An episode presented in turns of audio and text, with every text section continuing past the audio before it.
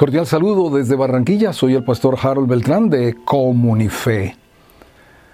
Iniciamos hoy la lectura, la meditación del libro de los jueces.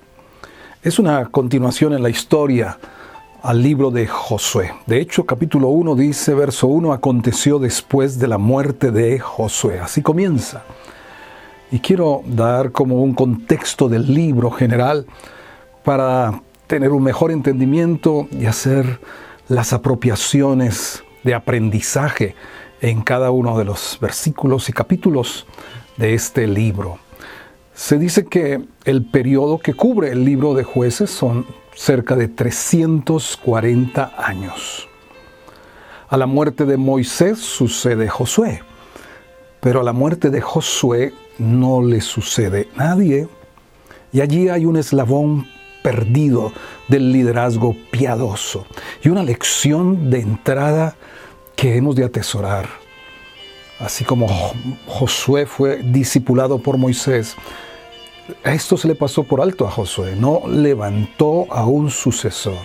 El discipulado, el mentoreo en distintas esferas de nuestra vida es una prioridad. Cada vez más vemos la relevancia, la importancia a nivel de la familia, a nivel de la iglesia, a nivel del liderazgo del gobierno. Se necesita levantar personas que continúen en la línea de el temor de Dios, que continúen en el conocimiento del Señor y no se pierda ese conocimiento en la tierra de Dios. Ahora la palabra jueces que aparece aquí no es la, que tenemos, la idea que tenemos nosotros de una persona que está en una corte y decide asuntos legales. Esta palabra del hebreo shapat tiene la idea de un líder heroico, o decir de un héroe, de un libertador. Dice un comentarista que la palabra hebrea shopetim se deriva de la palabra que significa hacerlo derecho y así para gobernar. Y esto es exactamente lo que estos hombres hicieron. Hombres y mujeres, porque vamos a encontrar en el libro de jueces a Débora, el lugar de la mujer en el liderazgo también desde el Antiguo Testamento. Encontraremos y lo veremos descrito en el capítulo 2, a partir del versículo 11, cómo aparece como un ciclo repetitivo, que algunos consideran un ciclo de cuatro tiempos. Es don, cómo va a desarrollarse todo este libro y lo cual nos permite ver, por un lado, la condición del hombre, por otro lado, el carácter de Dios. La condición del hombre es de desobediencia, de decadencia, de desastre, pero el, carácter de Dios, de misericordia, de paciencia, de liberación, de dirección. Los cuatro tiempos suceden cuando Israel se mezcla con los pueblos que dejaron y que no desalojaron. Se mezclan y empiezan a adorar a sus dioses, Baal, Astarot y demás. Y entonces Dios los deja y los entrega en manos de sus enemigos, los cuales los esclavizan, los cuales los oprimen. Ese es el primer tiempo.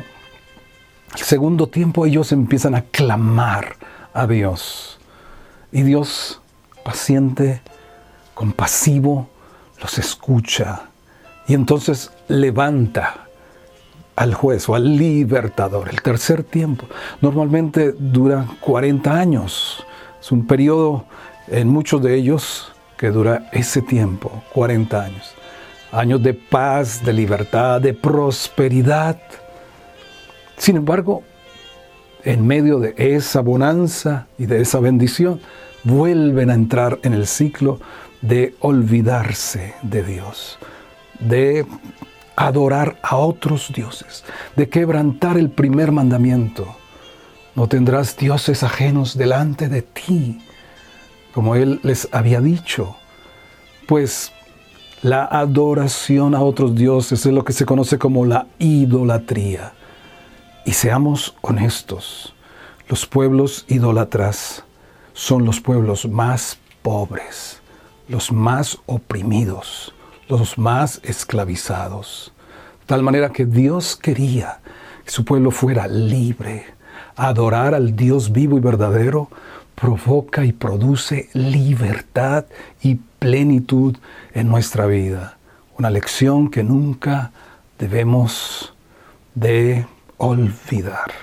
Bueno, que el Señor con su Santo Espíritu bendiga cada día que estemos en este libro de los jueces y seamos instruidos, enseñados, rearguidos, corregidos, a fin de que seamos hombres y mujeres perfectos, preparados enteramente para toda buena obra. Amén.